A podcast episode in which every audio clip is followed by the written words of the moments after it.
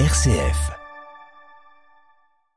Aujourd'hui, on est en balade à Limoges, au sein de la librairie Anecdote, une librairie indépendante avec une galerie de livres impressionnante et surtout, ce qui est très intéressant dans cette librairie, des petites notes des libraires qui ont lu tous les textes, tous les romans, toutes les BD et qui vous donnent un avis assez clair sur les ouvrages.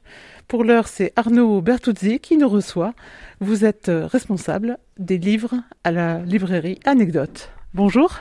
Et bonjour, euh, alors oui, euh, depuis le mois de janvier, j'ai le plaisir euh, de partager le quotidien de la librairie Anecdote, une très belle librairie au cœur du centre-ville de Limoges.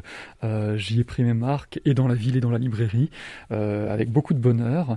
Alors l'offre qu'on a est vraiment très large, on va des livres jeunesse en tout genre, toutes tranches d'âge confondues, aux bandes dessinées, bandes dessinées indépendantes un petit peu plus nichées si j'ose dire, aux bandes dessinées plus généralistes, en passant par des livres d'art euh, et pointus euh, et plus populaires, qui vont bien sûr euh, passer par les livres d'exposition actuels et contemporaines, des romans en tout genre et généraux et plus pointus également, et également des, des, livres de sciences humaines.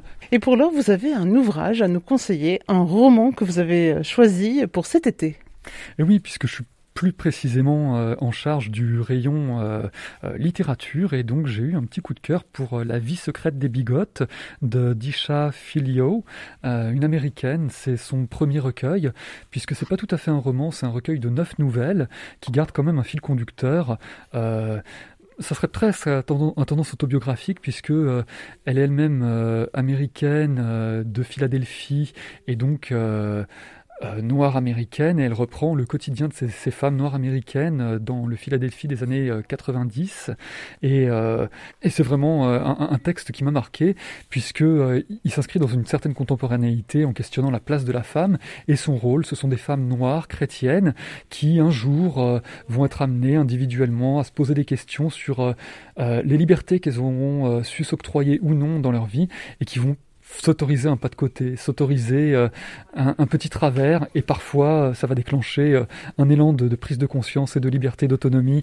Alors c'est une bouffée de chaleur, une bouffée, une bouffée d'air frais. c'est vraiment un, roman très bien, un, texte très bien ficelé, puisque en passant d'une nouvelle à l'autre, on va toujours garder ce fil conducteur, cette même ambiance, cette plume qui sait nous amener des portraits riches, hauts en couleurs, et, qui va questionner la contemporanéité de, de la croyance religieuse dans une société euh, américaine, euh, voilà, fervente en religion.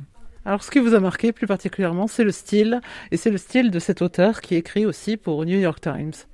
Oui, oui, tout à fait. Elle a une plume euh, très particulière, très dynamique aussi, et, elle a su dresser un portrait global d'un certain archétype, et pourtant nous faire rentrer dans le détail de, des chacun de ces personnages qui peuplent ces nouvelles. Oui. Ça s'appelle La vie secrète des bigotes, traduit de l'anglais américain par Florence Lévy Paoloni et c'est édité aux éditions Philippe Ray. Merci beaucoup. Merci. C'était donc euh, Radio. C'était donc la librairie Anecdote indépendante au cœur de Limoges.